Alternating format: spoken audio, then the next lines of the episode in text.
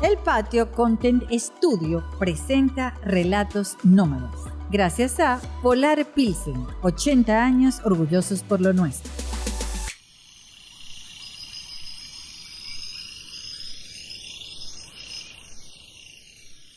La curiosidad. Durante, durante muchísimos años, cada vez que yo iba para los Andes, yo veía aquellas montañas, ¿sabes? Esas montañas tan, altas y además que te abruman y están como por todas partes. Y yo decía, ¿qué habrá por allá adentro? ¿Qué esconderán esas montañas que yo no conozco? Y era como una, como una ansiedad, como una curiosidad, como una angustia, como un desasosiego. Porque de las peores cosas que a mí me puede pasar es cuando alguien me dice, ay, tú conoces el salto a la olla. Y, y no lo conozco. Porque me parece, bueno, ¿cómo no voy a conocer una cosa? Y que me vengan y me lo espepiten así. ¿Tú conoces el salto a la olla? ¿Y dónde queda eso? Y te empiezan a explicar y te das cuenta que nunca has ido. Pero bueno, como yo detesto vivir con un pendiente, y ese es un pendiente importante, yo resolví explorar. Y así fue como un día en el 2005 decidimos cruzar el Parque Nacional Sierra Nevada desde Santa María de Canaguá, en Barinas, hasta el Valle de Gaviria, en Mérida. Cinco días entre caminando y un mula.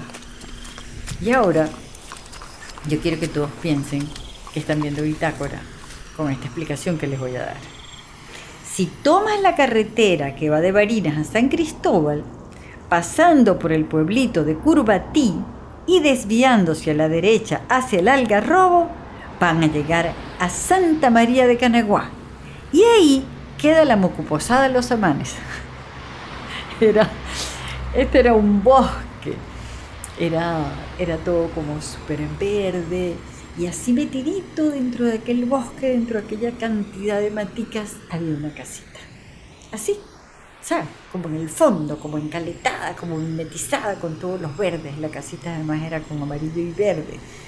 Era un jardín silvestre, de esos que crecen sin contención, sin paisajismo, según peguen el sol y la brisa y vayan cayendo las semillas, donde no hay ninguna planificación, donde todo crecen las cosas unas al lado de otras y que importa, porque pues, es así como crece el monte, como crecen los jardines. Por aquí la gente tiene muchos hijos, porque total, la tierra les da el sustento y hay mucho sitio para correr. Así que Richard y Gladys nos reciben junto a sus siete hijos en esta casita convertida en posada con apenas dos habitaciones que las dos son enormes. En la noche tocan violines, como siempre pasa por allá por Mérida. Esos violines andinos que solamente suenan bien cuando están en las montañas. Que a ti no se te ocurre poner unos violines andinos en la terraza de tu casa en Caracas, porque sería como discordante. Solamente hasta aquí llegan los carros. Y estas son esas travesías andinas que promovió y que promueve la gente de Andes Tropicales. Eh, esto fue Programa Andes Tropicales, el PAT. Esto fue la creación de un belga. En algún momento, en el Parque Nacional Sierra Nevada, se pensó que se debía sacar de ahí a los campesinos. porque bueno? Porque estaban dentro de un parque nacional, porque, porque eso era un sitio que se tenía que conservar, pero no se daban cuenta que, que estas personas estaban aquí mucho antes de que eso fuera parque nacional. Y bueno, y sí, cultivaban la tierra y tenían sus casitas, pero es que ellos poblaron eso antes de que se decretara parque nacional. Entonces, este belga, en una filosofía bien clara y que yo comparto mucho, eh, dijo, bueno, ¿qué tal si nosotros logramos que estos habitantes, estos campesinos, se conviertan en los protectores del Parque Nacional Sierra Nevada? Que entiendan que es un privilegio vivir allí. Y que bueno, que ese privilegio eh, tiene unas responsabilidades. Y se fueron a caminar por todos aquellos caminos ancestrales, buscando a estos campesinos y viendo a ver quienes querían convertirse en posaderos, quienes querían ser anfitriones en el Parque Nacional Sierra Nevada. La idea era que convertir esas casitas en unas posadas, pero en unas posadas eh, que se parecieran al origen de la casita, o sea, una habitación, dos habitaciones máximo, y después se dieron cuenta que las habitaciones para los huéspedes no podían ser mejores que las habitaciones y la casa del campesino. Entonces también se acomodaron las casitas de los campesinos y se les pusieron baños y se hicieron algunas instalaciones eléctricas y se acomodaron algunas cosas con unos créditos que siempre eran unos créditos pues muy básicos que los campesinos iban a poder pagar. Y para estos campesinos recibir gente en su casa y que además la gente quisiera llegar allí, hacía que ellos le dieran un inmenso valor a su casa, porque les parecía, primero les asombraba que alguien quisiera llegar por esos caminos tan remotos a hospedarse en un espacio tan sencillo. Y la idea era que ellos ofrecieran allí pues sus mismas comidas, o sea, los, huevitos de las gallinitas que tenían allí, las hortalizas y las verduras que sembraban, o sea que todo fuera tal cual su vida que compartían con quienes quisieran llegar hasta allá. Esos caminos ancestrales siempre los habían recorrido los arrieros con sus mulas para bajar el café, para bajar la cosecha, para subir el aceite, para subir la harina, para subir el arroz. Y bueno, esos caminos estaban allí. Entonces esos arrieros con sus mulas se convirtieron en los mejores guías, porque ellos se sabían los caminos, se sabían las historias, conocían esa naturaleza. Y así fue como nace el PAT, el programa Andes Tropicales, con muchas travesías, estas travesías que se iniciaron en los Andes eh, y que después fueron creciendo y tuvieron también el pie del Monte Barinés, hubo algunas experiencias por el Zulia, hubo otras experiencias en la Gran Sabana eh, por Santa Elena, no por Santa Elena de Guairén, sino más bien por Cabanallén, con la travesía Arecuna. Viajes de caminar o de andar en mula, pero sobre todo de caminar y de llegar a estas mucu posadas, que así se llaman.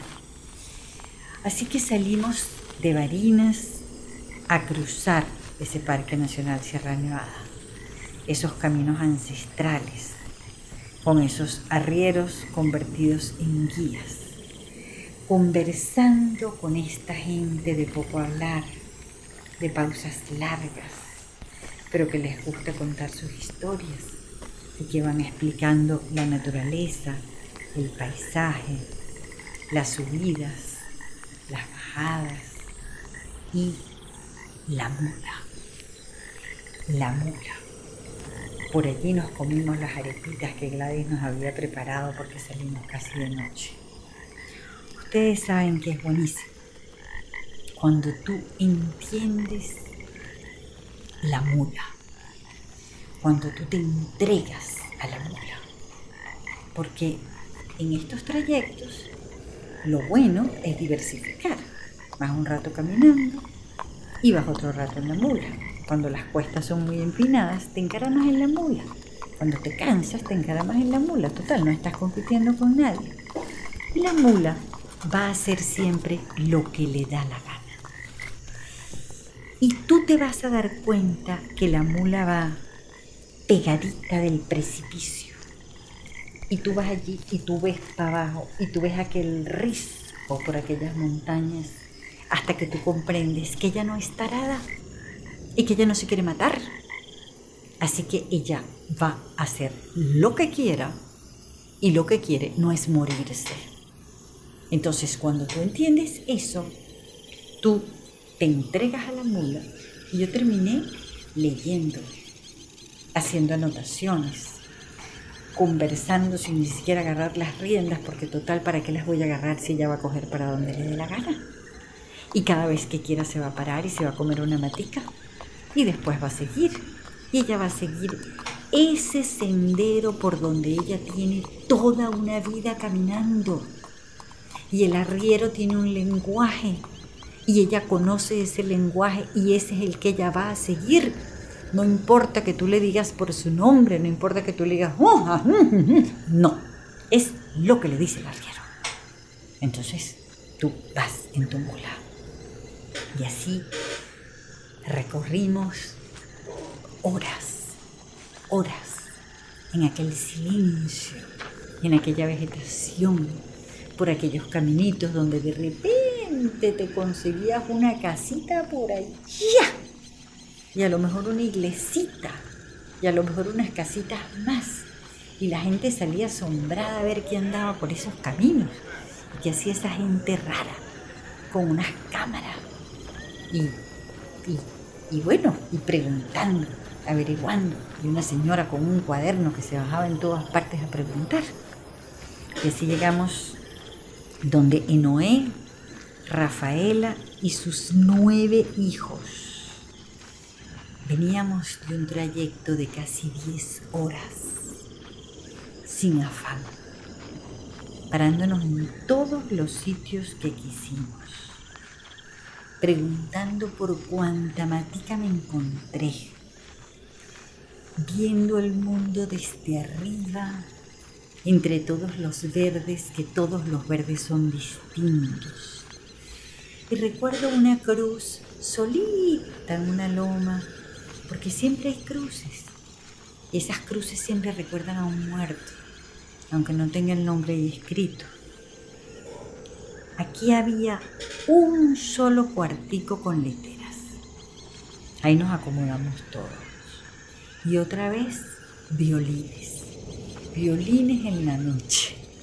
Sopita, arepitas de trigo, queso ahumado. A veces pienso que los violines deben ser como para romper el silencio.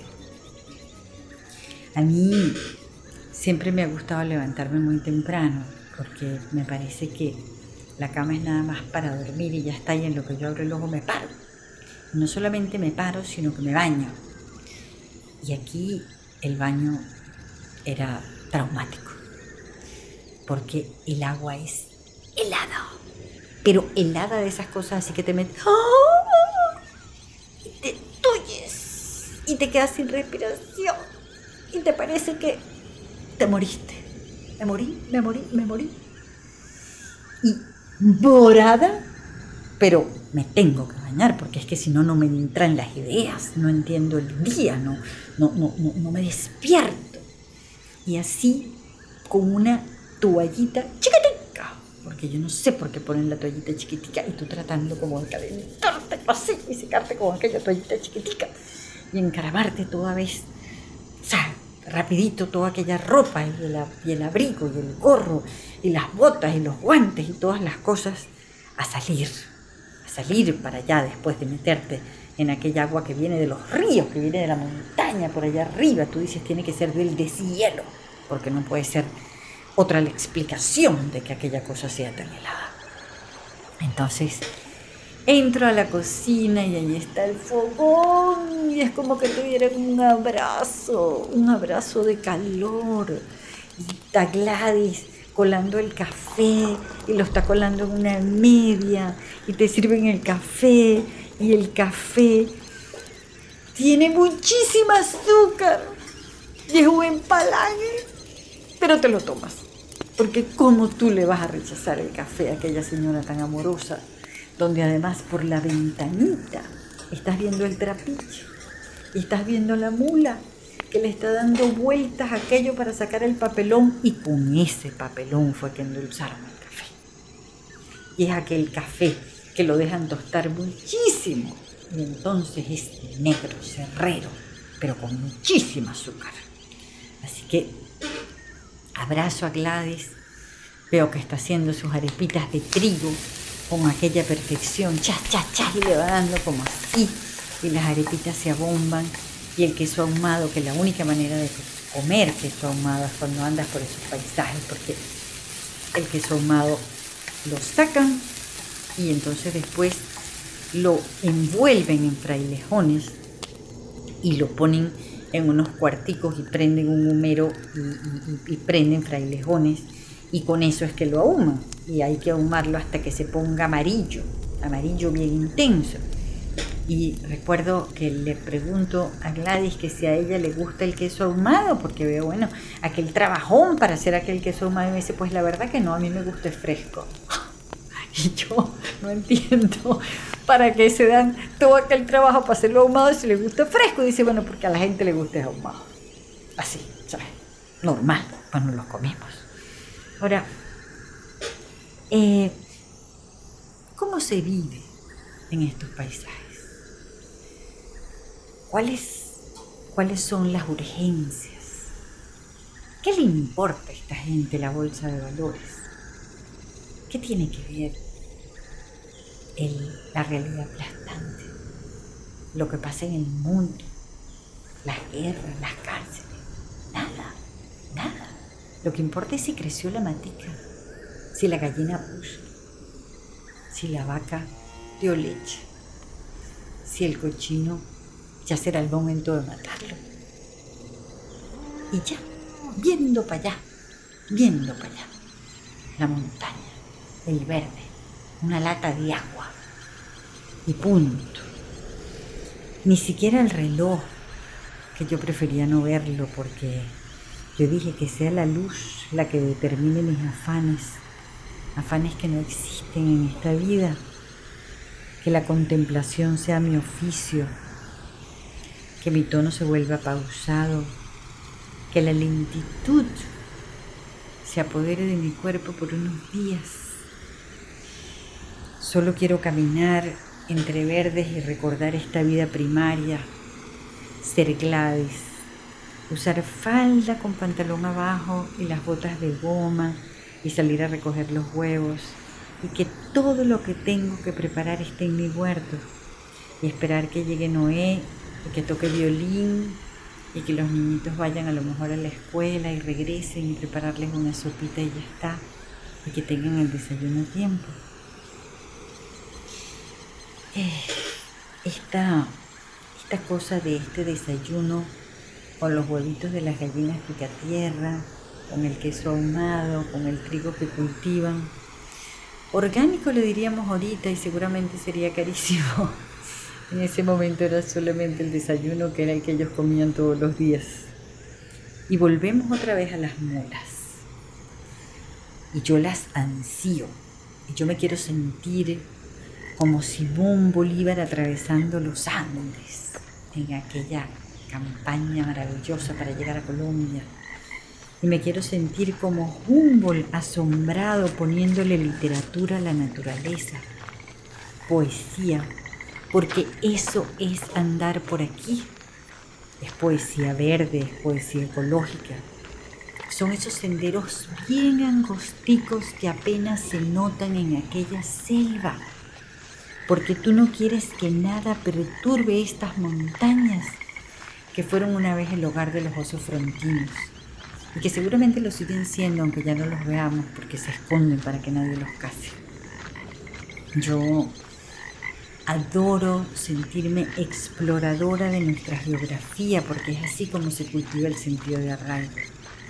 Con este orgullo que me sacude, con mi cuadernito en el morral para anotar las impresiones, escribiendo todos los datos de vegetación que me van diciendo, aunque después se me olviden. Yo solo quiero oír el viento, quiero oír las pisadas de las mulas, Quiero oír las mías cuando me bajo y piso la tierra y me conecto con las hojitas y con las piedras que ruedan. Cuando toco los verdes, cuando cruzo aquellos ríos, aquellos ríos que son un estruendo, porque son los ríos que bajan desaforados de la montaña entre las piedras y arman ese escándalo helado pasamos por un caserío, nos metemos en una capillita porque los andinos son religiosos. Siempre hay algo que agradecerle a Dios o que pedirle a Dios. Y así llegamos al carrizal. Llegamos al final de la tarde. Y fuimos entrando con las mulas por un senderito y se abre un pueblo, un pueblo que está completamente abandonado. Y ahí está la escuela, y están los corredores, y al fondo, encaramada, está la capilla. Y otra casita un poco más allá. Y por ahí cruzamos, asombrados con aquel pueblo donde no vive nadie. Pero ahí están las casas, con sus techitos de tejas y sus paredes muy anchas de bareque. Y ahí llegamos a la posada El Carrizal, en el pueblo El Carrizal. Y allí vive Mario Guerrero, Flor de María su esposa, su hijo Ali y un nieto. Y resulta que es que todo el mundo se fue de ese pueblo, porque ya no había de qué vivir. Y Mario que había sido un cazador de osos frontinos durante toda su vida, se convirtió ahora en el guardaparques, en el defensor no solamente de los osos frontinos, sino de esa vegetación, de esa naturaleza. Y cuando me levanto en la mañana voy a la capilla con Flor de María, para que me cuente la historia de ese pueblo, cómo es que todo el mundo se fue. Y aquella señora con su falda y su pantalón abajo y sus botas y su pañuelo y su bufanda y todo abrigadita, me dice, mire, usted ve ese camino que está allá enfrente. Y ahí veía el camino. Me decía, por allí salió mi última hija. Y yo la veía cruzando y cuando volteó en el recodo, yo sabía que no le iba a ver más, porque se iba con toda su familia para Barinas a buscar una vida mejor, a buscar un trabajo. ¿Y por qué usted se quedó? Le pregunté. Me dijo, porque aquí está mi marido, aquí están mis muertos, aquí están mis recuerdos, aquí me crié yo. Así que yo me quedo aquí. Y yo la oía y yo decía, ¿qué es lo que hace que yo siga en Venezuela? Eso. Mi país, mis recuerdos, mi familia, mis muertos, el sentido de arraigo, la pertenencia. ¿Por qué voy a dejar eso? Y yo no sé qué fue después de Flor de María, pero ese fue su mensaje en ese momento y la comprensión años después de que eso era exactamente lo que a mí me pasa, lo que yo siento. Y me derrito de orgullo por lo nuestro, por esta familia guerrero que se mantiene en sus tierras aunque todos se vayan y quiero que brindemos con Polar Pilsen por venezolanos como los guerreros. Polar Pilsen, 80 años orgullosos por lo nuestro. Bueno, allí pasamos dos días y nos llevó al, al pozo de las ahogadas. Imagínense ustedes, porque ahí se habían ahogado dos señoras. ¿Quién se va a querer bañar en un pozo donde se ahogaron dos señoras? Pero así se llamaba el pozo. Y yo me bañé en honor a las ahogadas. Y sobreviví. Porque bueno, parece que se bañaron en una crecida. No sabían nadar y el río se las llevó. También por ahí salimos a pescar truchas. Ali toca música llanera. A mí me parecía tan, tan sonoro, tan fantástico. Él con su cuatro tocando aquella música llanera. Y yo me acuerdo que después se la puse a Miguel Efren y Miguel Efren dijo, Miguel Efren es Miguel Delgado Esteves en el cuarteto. Y Miguel, por supuesto, que tiene aquel oído fantástico, dijo, pero es que esto no es 2x2, sino 4x4, qué sé yo, una cosa rarísima, pero ella sonaba muy bien. Y a mí me encantaba, y yo me lo traje grabado y todo, eso se me perdió. Eh, todo lo que comimos allí fue lo que ellos cultivaban, porque la tierra le da las legumbres, las hortalizas, las frutas, del río salen las truchas, del gallinero las gallinas para la sopa y también los huevos, hay cochinos, una vaca para la leche, la miel del apiario. No necesitan más nada para andar con aquella cara de sanitos y de contentos. Y lo único que oyes es Flor de María echando los cuentos, alguien con el cuatro y la música llanera, el río caudaloso, el viento, las gallinitas, el gallo, la vida primaria, el campo. Y para donde voltees, lo único que hay son montañas y el cielo está más cerca y las nubes que las puedes tocar. Y el mundo en su estado más virgen, lo básico, lo que necesitas para vivir. Por fin salimos de allí. Nos vamos a Gavidia. Son nueve horas de trayecto. Y sueño con ese momento. Sueño con volver otra vez a la mula porque vamos a cruzar la selva nublada. Y esta es la primera vez que cruzo una selva nublada.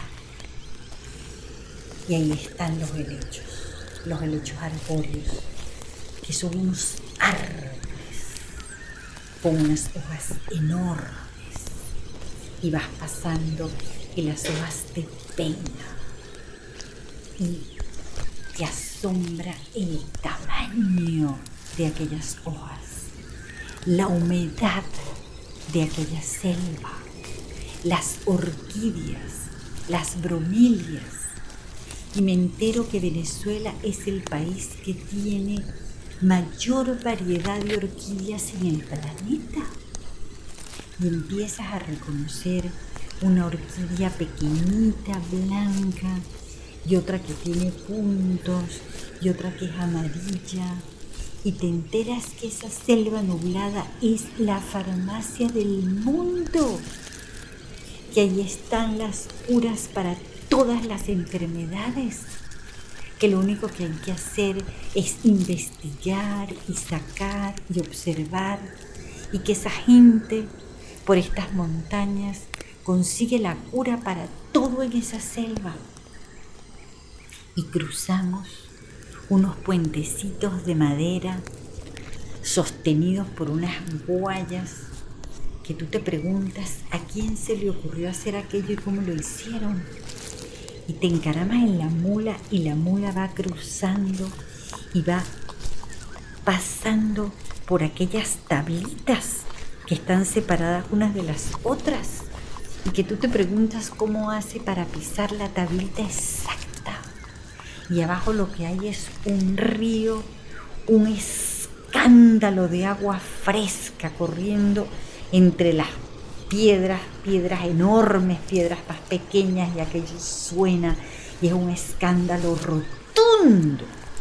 Y tú sabes que si te desbarrancas, te mueres, sin remedio, porque estás altísimo y porque en aquel río el lecho es todo de piedras y no importa, y cruzas y piensas que si te mueres, ¿qué importa morirte? En esa felicidad, en esa huelada donde en lo que caigas igual te vas a entumecer y no vas a sentir más nada. Y cruzas uno y cruzas otro y llegamos finalmente a Gavidia, cuando son, no sé, las seis de la tarde. Y resulta que Gavidia es casi como entrar a Nueva York, porque están las casas juntas, porque hay carros, porque hay un río en ese valle que cruza lento por entre todas las casitas. Yo vengo de cinco días de convivir con campesinos y con arrieros, con mujeres recias, con niños silvestres, con gente que nunca quiso vincularse al atafague de la ciudad. Es una paz tan grande que cuesta pensar siquiera en la almohada o la familia, porque nada de eso me hizo ni pizca de falta. Dudo de mis urgencias, me cuestiono los valores me provoca abandonar mi vida y rogar que me acepten en la de ellos.